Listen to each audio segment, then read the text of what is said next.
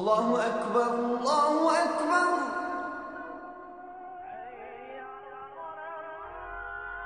الله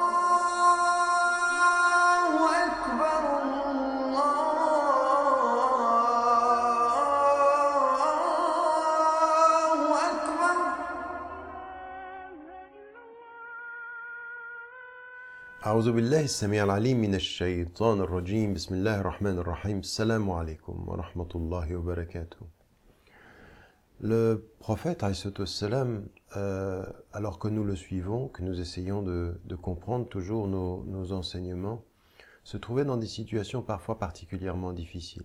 Et après que la révélation ait commencé, vous savez, c'est comme un peu aussi dans notre expérience personnelle. Parfois, nous avons l'engouement de la foi, et puis la foi augmente, et puis tout à coup, la vie passe, les jours passent, et puis de tout à coup, il y a des difficultés, des adversités, des difficultés qui viennent de différentes façons. Ça peut être nous-mêmes, ça peut être euh, les gens autour de nous. L'effervescence de l'origine fait place à la difficulté du maintien.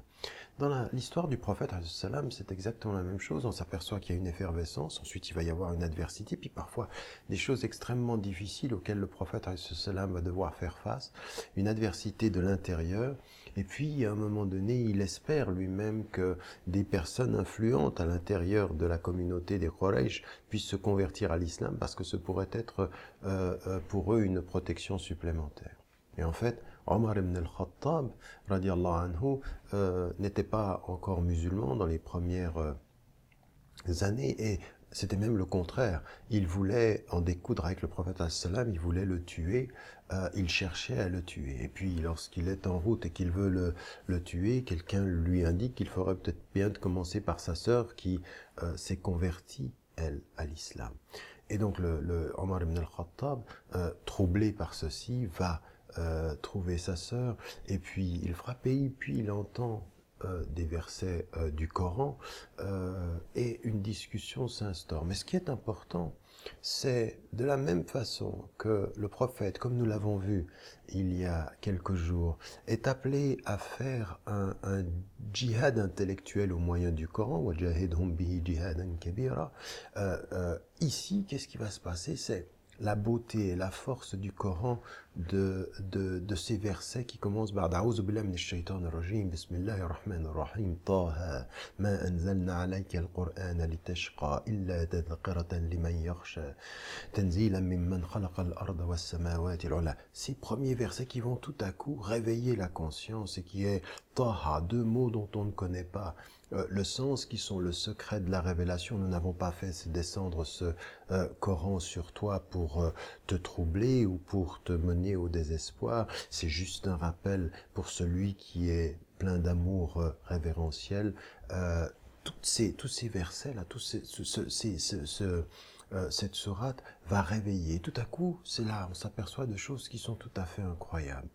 Des personnes qui peuvent prendre des années pour se convertir.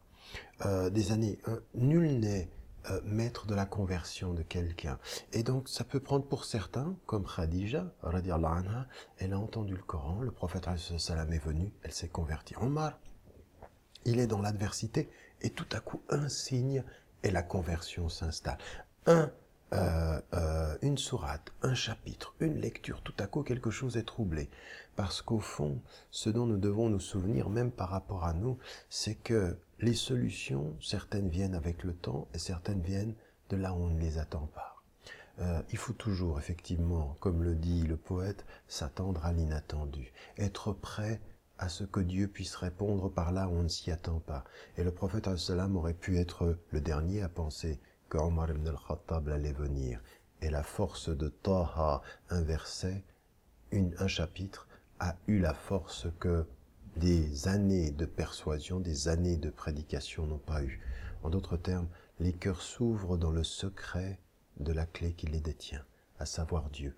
Et que nous, de ce point de vue-là, nous faisons ce que nous pouvons, comme nous le pouvons, mais il faut savoir retrouver dans la beauté la force de l'ouverture et dans la confiance la force de la profondeur de la foi. C'est aussi notre combat, c'est aussi comme ceci que nous devons nous en souvenir, Inch'Allah. Que Dieu nous aide. Et n'oubliez pas de dire à ceux que vous aimez que vous les aimez. Wassalamu alaikum wa rahmatullahi wa barakatuh.